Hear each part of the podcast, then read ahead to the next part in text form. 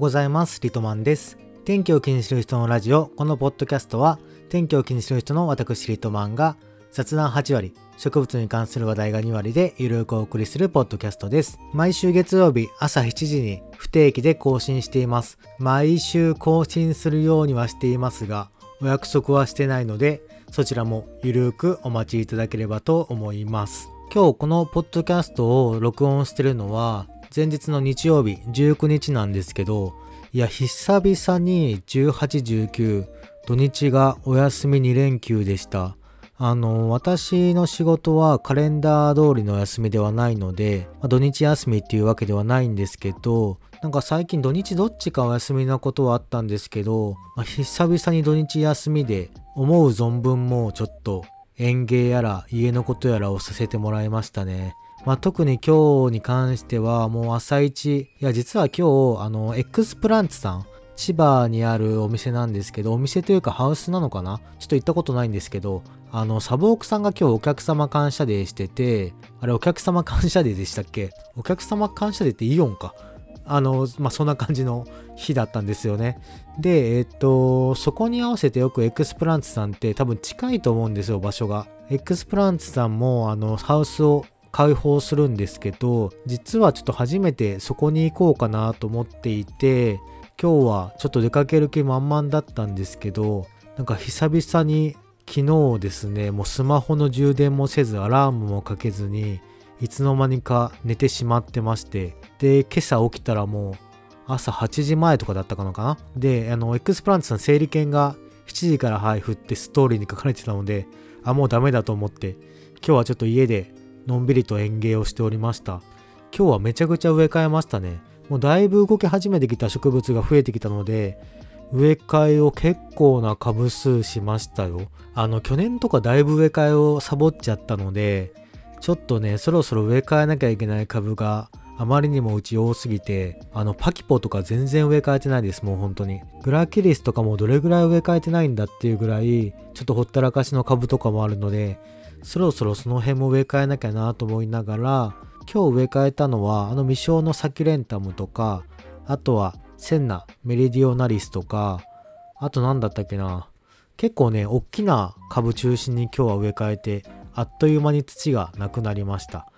いやー土の消費ちょっと今年半端ないですね。蜂の消費も半端なくてまあちょっとうちにある株だいぶ大きな株が増えてきちゃったのでちょっとね、鉢、うちにある鉢って、だいたい3号から5号ぐらいまではある程度ストック持ってるんですけど、まあ、それ以上大きな鉢になるとあんまりストック持ってなくて、今日ほぼ鉢は、大きな鉢は使い切っちゃったので、ちょっとまたでかいセラートとか、あとキクバチとかを買ってこなきゃいけないなと思いながらも、ちょっと鉢がなくなってからは細かいちっちゃめの株をちょこちょこと植え替えたり剪定したりしてました。っていうのをだいたい2時ぐらいまでやってでちょっとお腹すいたなと思って近所の串カツ田中までぶらりと行って昼から1杯ビールを飲んでで YouTube を編集して投稿してで今に至るっていう感じですね。なんで今日はもうめちゃくちゃなんか充実した一日だったなっていう気はしましたが皆さんはどんな週末をお過ごしだったでしょうか？イベントも各地でやってたみたいなんで、行かれた方もたくさんいらっしゃるかと思います。どんな株をまた皆さんゲットしてきたか、何かで教えていただければと思います。では今日なんですけど、ちょっと一つお知らせというかお伝えしておいた方がいいかなっていうことがありまして、えー、っとですね、前々から少しお話ししていた天気を気にする人のラジオのステッカーがついに完成しました。ありがとうございます。あのもう Twitter とかではどんなステッカーか写真載っけてるので、よかったらそちらで見ていただきたいんですが、今回ね、2種類ステッカーは作りました。6×6 でそんなに大きくないサイズなんですけど、あのスマホをケースに挟みたいっていう方とかいらっしゃったので、ちょっとちっちゃなステッカーも可愛いかなと思って今回は小さめのステッカーを作らせていただきました。で、そのステッカーなんですけど、前からお話ししていた通り、ポッドキャストにメッセージをいただいて、このポッドキャストの中で読ませていただいた方にお送りさせてもらおうかと思っています。なので、あんまり多すぎるとあれなので、まあ、大体毎回2人、最低2人ぐらいにはお送りできればなと思っています。で、そのステッカーのプレゼントに伴って、あの前まではマシュマロっていうサービスにメッセージをもらってたんですけど、まあ、ちょっとそこを変更させてもらおうかなと思っています。で、今日以降のメッセージに関しては Google フォームを新しく作ったのでそちらでちょっとメッセージをいただきたいなと思っています。あの、私の Twitter とかインスタに貼ってるリンクの今まではマシュマロのリンク貼ってたんですけど、そこも Google フォームに変更させてもらっています。なので、えー、っと、ちょっと今後、ポッドキャストでメッセージいただける方は、そちらの Google フォームからメッセージをいただければありがたいかなと思います。で、その中に、ステッカーを希望しますかしませんかという質問があるので、まあ、そこで希望される方は、希望するにチェックをしてフォームを送信してください。で、発送先をちょっとどうしても入力してもらわなきゃいけなくて、個人情報をちょっと入力して送ってもらうんですが、あの、個人情報の取り扱いに関しては、まあ、くれぐれも気をつけて取り扱いしますので、まあ、そちらはちょっとご了承いただいた方のみ、ステッカープレゼントに応募するという形でよろしくお願いします。逆にいらないという方は、メッセージだけ送ってもらって、個人情報は入力しなくていいというか、入力しないでくださいね。なので、そこはちょっと気をつけて送信していただければ嬉しいかなと思います。あとは、このタイミングからでなんですけど、あの、毎回マシュマロって匿名だったんで、誰からメッセージもらってたかわかんなかったんですけど、まあ、今回からちょっと、お名前、ラジオネームと、あと、お住まいの都道府県を書いてもらう項目を作りました。で、えっと、名前言いたくないよという方は、もちろん匿名、ノーネームでも大丈夫です。匿名希望の方はノーネームと記入してください。まあ、ただできれば書いてもらえたらありがたいかなと思います。あの、よくラジオであるような、千葉県のラジオネームリトマンさんからです。みたいなことがやりたかったんですよね。なので、えっ、と、今回からちょっとお名前と、あとお住まいの都道府県は差し支えなければ入れてメッセージを送っていただければと思います。そしてその中でステッカーを希望すると回答してもらった方は、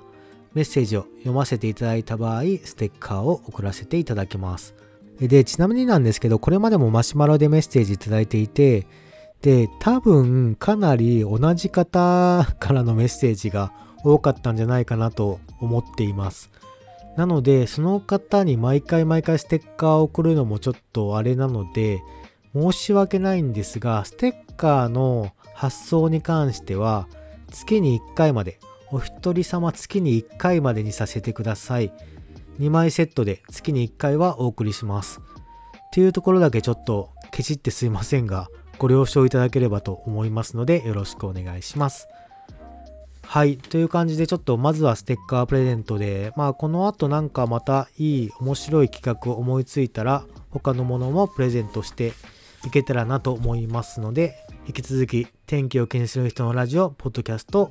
聞いていただければ嬉しいです。ということなので、ちょっとマシュマロはしばらく使わずにこれからは行こうかなと思うので、えっ、ー、と、メッセージをかなりたくさんいただいておりまして、全然読めてないメッセージがたくさんあるので、ここからはちょっとマシュマロお別れ記念として、読めてないメッセージを読む回にさせてもらおうかと思います。まあ、それでもちょっと読み切れないかなと思うので、まあ読めなかった方すいません、申し訳ないんですが、ちょっとそこはご理解いただければと思います。じゃあちょっとですね、結構前のメッセージもあったりするので、えー、っと、すいません、ちょっとリアルタイムではないんですが、なのでちょっともしかしたら同じ方のメッセージも読んじゃうかもしれませんが、そちらをちょっとご了承ください。まずじゃあ最初のメッセージですが、ラジオも YouTube もいつも楽しみにしています。動画の方でお部屋がとうとうお店のようになっていてびっくりです。家が植物ワンダーランドですね。画面の端に見える他の家具もかっこいいのでセンスが良いんだなと思いました。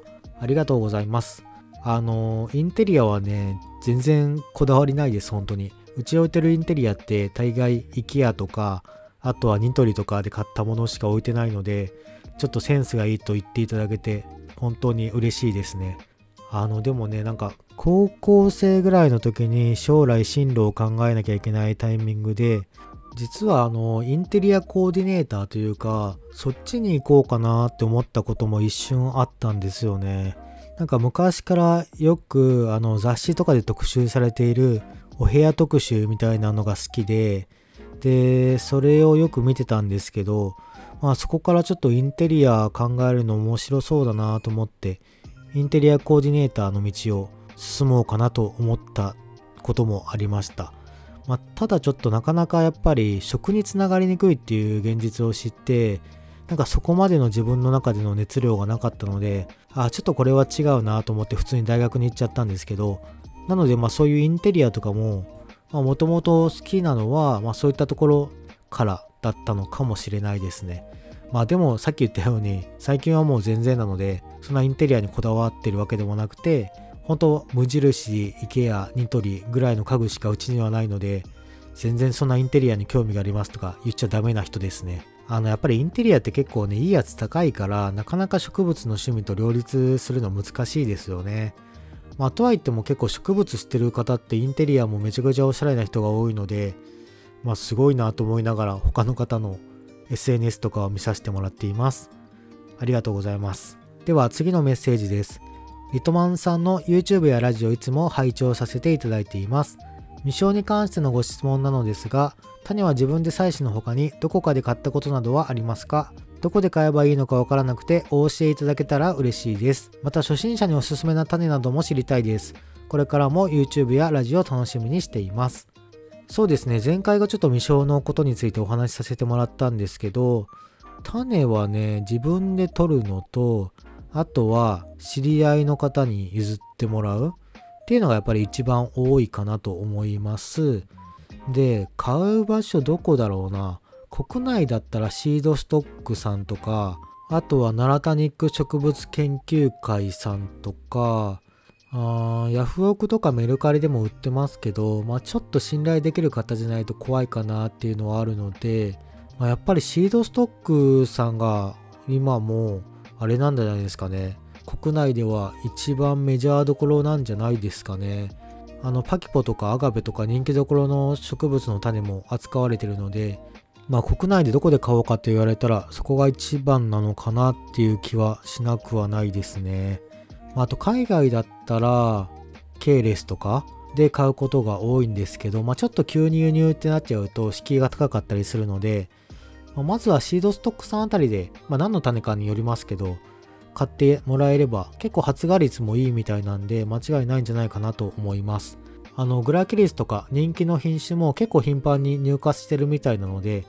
おすすめ、おすすめというかちょっとすいません。自分は使ったことないんですけど、周りの方の話聞いてると、まあ、シードストックさんはある程度信頼できるんじゃないかなと思います。で、初心者におすすめな種ですか？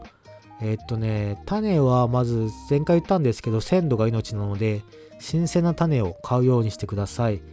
で、新鮮な種買ったとしても発芽しにくいのは、結構アデニアとかは発芽しにくい気が個人的にはしていますね。で逆に簡単なのは、ユーフォルビアのオベサとかバリダとか、そのあたりの株はかなり発芽は簡単だと思います。あとグラキリスとかもだいぶ種も出回ってきて、あの未使用のノウハウもこの SNS とかネットで検索するとたくさんあるのでグラキリスもね昔はやっぱりそんな簡単に種まきましょうって言えるようなものではなかったんですけど今はだいぶ簡単になってきたんじゃないですかねただ成長がかなり遅いので、まあ、そこだけはちょっと覚悟した上で撒いてみるのがいいのかなと思いますなのである程度成長早くて育てたいのであればやっぱりアデニウムじゃないですかねアデニウムだったら種も結構安いですし、成長も早くて1年ぐらいで結構ある程度いい大きさにはなったりするので、そのあたりはおすすめで面白いと思います。なので個人的にはユーホルビア、グラキリス、あとアデニウムあたりを巻いてみてはどうでしょうか。はい、では次のメッセージですが、リトマンさん、犬さん体調気になりますね。お仕事お疲れ様でした。BB に行ってきまして、かかり多いですが気になったのですが、これはぜひ未生チャレンジしたいなと思って買わずに帰宅しました。コツなどありましたらぜひ教えてください。あちょっと我が家の犬様の心配をしていただくメッセージがたくさんいただいてましてありがとうございます。あの、なんとかちょっと元気になってきたかなっていう感じですね。ちょっとでも原因がわかんないって怖いですよね。なんかでもね、多分精神的ストレス的なところから来てるんじゃないかなと思っていて、あの、病院に行った時は、なんとなく首のあたりがちょっと気にしてる感じがありますねって言われたんですけど、家に帰ってきて確かに首あたりを触られるのはすごい嫌がるんですね。すごい嫌がるんですけど、ただ自分でおもちゃを加えて首振りまくったりとか、あの明らかに首に負担かかってるだろうっていう動きをしてるんですよ。で、ネットとかでいろいろ調べてると、あのちょっと痛がる素振りを見せるけど、自分ではこういうふうに首振ったりとかしてる状況っていうのは、まあ、特に心配することはないみたいで、そういう場合は結構精神的な何かトラウマであったりとか、ストレスっていうところで、そういうちょっと体調不良っぽくなっちゃうっていうのがあるみたいですね。で、実際に、あの、やっぱり普段自分も仕事がしてるので、もう昼間ずっと一人っきりにさせてるんですけど、昨日今日、あと一昨日も在宅でこの3日間家にいたんですけど、この3日間家にいて結構ずっと一緒の部屋にいたら、なんかね、どんどん体調が良くなってきたので、多分ちょっと寂しいっていうのもあるのかもしれないですね。まあちょっと本当申し訳ないことをしてるなと思いますが、うん、この寂しさを紛らわせるためには、やっぱりお友達をお迎えするしかないんですかねとか思ってますが、ちょっと簡単にそれも決断できないので、ちょっとね、なるべく家にいるときは一緒に過ごす時間を増やしてあげたらなと思っています。で、かかりオイデスなんですけど、なんかビッグバザールでめちゃくちゃ安く売ってたみたいですね。で、未生チャレンジしたいなっていうことで、未生はね、結構育てるの早いんじゃないかなと個人的には思っています。大人の中でも結構早くある程度の大きさにかかるようですはなりますね。で、種が取るのがちょっとなんかね、コツがいるような気がしていて、うちも今年、未生で去年まいた株が、あの花がもう咲いていて、ずっと花が咲いてる状況だったんですけど、種がね、思ったより取れなかったです。どれぐらいだろう？まあ、十何粒ぐらいは取れたんですけど、ただ花が咲いてた期間を考えると、全然少ない方かなと思いますね。なのでちょっと受粉がコツがいるのかなっていう気はしました。じゃあそのコツが何なんだって話なんですけど、なんかね、ちょっとね、自分の中でもまだこれだっていうのがわからなくて、まあ、っていうのも、まあ、結構こまめに受粉してたんですよ。こまめに受粉してたんですけど、あんまり受粉してる時は種付き良くなくて、で、ちょっとなんかもう半ば諦めて、ああ、もう今あるのを育てるかと思って諦めてからは、なんか気づいたら種ができてたっていう感じだったので、何なんだろう？何がきっかけだったのかはちょっとわかんないんですよね。まあとりあえずおしべとめしべが成熟するタイミングが違うので、1株だとちょっと多分自家受粉っていう面では難しいかなと思います。なので2株以上は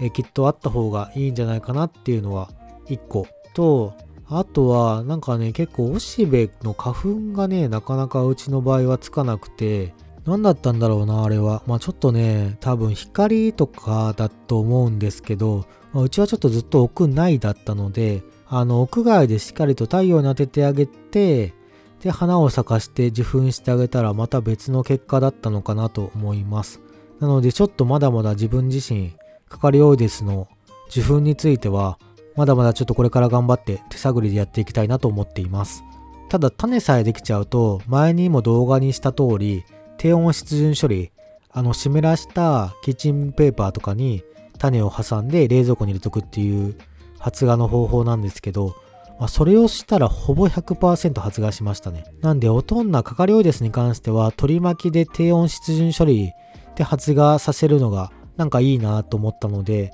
あとは種をどうやって取ろうかっていうところだけが、ちょっと来年以降の課題かなと思います。で、だいぶちょっと花はもう落ちてきたので、ちょっと今シーズンはもうこれで終わりかなと思ってるので、また来シーズン楽しめたらなと思っています。カカレウデスめっちゃ可愛いですよね。ただまあさっき言ったように、まあ、自分みたいにコツがつかまじゃなくても、まあ、今年十数株は種が取れましたし、まあ、未生してる方もたくさんいらっしゃるので、もっともっと安くなってくると思います。昔はもうめちゃくちゃ高かったんですけどね、まあ、いつの間にかこんな植物になりました。いやなんかピグマイアもそうだし、あとはムルチもそうだし、カカリオイデスもそうだし、ほんと5、6年前はめちゃくちゃ高かったりとか、種とか全然出回ってなかった株が、ここ数年でもう急になんか未生のノウハウが確立されて、みんながガンガン未生してるってなんか面白いですよね。次はなんかどういう植物がこういうステップに入っていくのか、ちょっと楽しみですね。では次のメッセージです。生まれ変わったリビングに置くメインの木は決まりましたでしょうか？すでに船内やパキポ、ご神木を張れる猛者がたくさんいらっしゃるかと思いますが、オリーブの古木とかあったらどうでしょうか？オリーブの古木ね、めちゃくちゃ一時期欲しくてめっちゃ探してたんですけど、あれもうすごい高いですよね。すごい高い、もう何百万とかいう古木もありますよね。さすがにここまでの桶って言ってるわけではないと思うんですけど、まあ、すごいやっぱね、形がいいのは高くて、オリーブの古木、まあもし家を建てたらオリーブの古木とかはやっぱり記念樹としてちょっとね庭とかに植え込みたいなと思いますね。オリーブって確か寒さにもかなり強いので、庭とかで確か関東だったら越冬できるんですよね。まあ本当に寒い時はちょっとカバーしてあげた方がいいと思うんですけど、越冬できるって聞いたので、将来のちょっと夢の一つですね。ありがとうございます。はい。ではすいません。まだたくさん他にもメッセージいただいてるんですが、ちょっと次で最後のメッセージにさせてもらおうと思います。だいぶ暖かくなってきて、いろいろ芽吹いて花を咲かせるものも出てきましたね。パキポや UFO の交配に対する質問なんですが、どこまでがハイブリッド交配できるかご存知ですか？例えば、グラキリス・ウィンゾリーとか、タマ UFO タコモノとか、オベサ鉄鋼なんかは簡単にできますが、別の交配もできたら面白いかなと思いますが、何かご存知でしたらご教授お願います。ハイブリッドって確かに、ウィンゾリーとグラキリスって聞いたことないですよね。ウィンゾリーとバロニーはよくあるんですけど、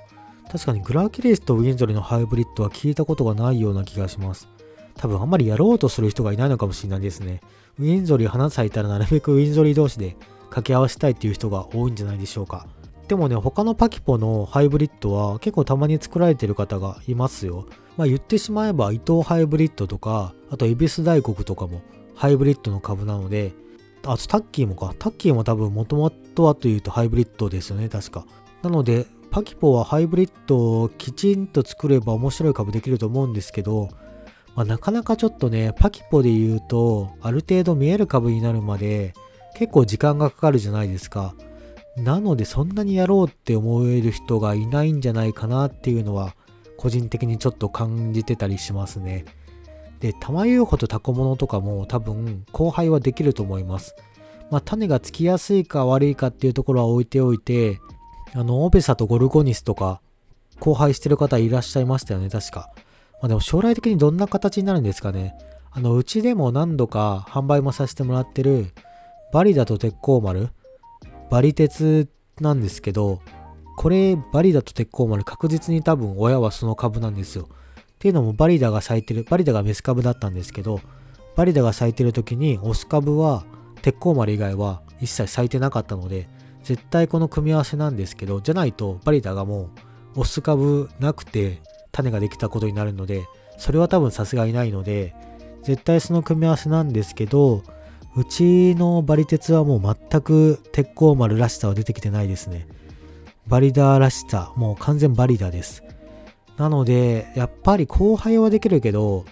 ちょっとね、血が強い方というか、どっちかにやっぱ寄っちゃうことが多いのかなと思いますね。まあ、その中でもオベ鉄みたいに、オベサと鉄鋼丸、お互いの血がちょうどいい感じに混じり合って、ちょうど特徴の出た植物っていうのが多分交配種として、あのー、どんどんと作られていくんじゃないかなと思います。カメレオンヘルメットとか、あと、え、っと、ガビザンとかも全部交配種なんで、ユーフォルビアはめちゃくちゃ交配種だから多いと思いますよ。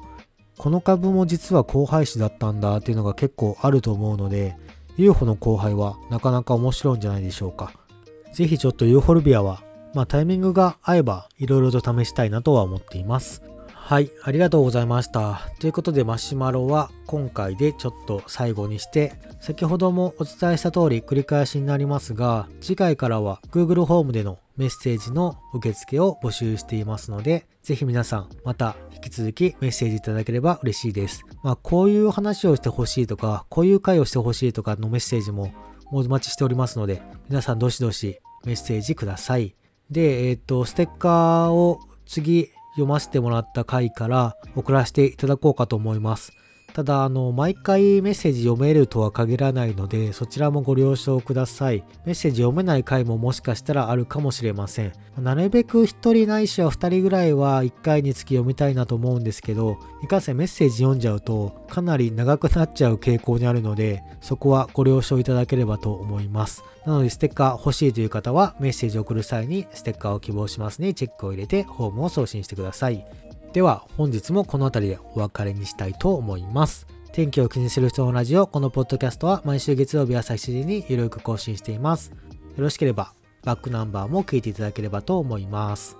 ではまた来週月曜日にお会いしましょう。リトマンでした。バイバイ。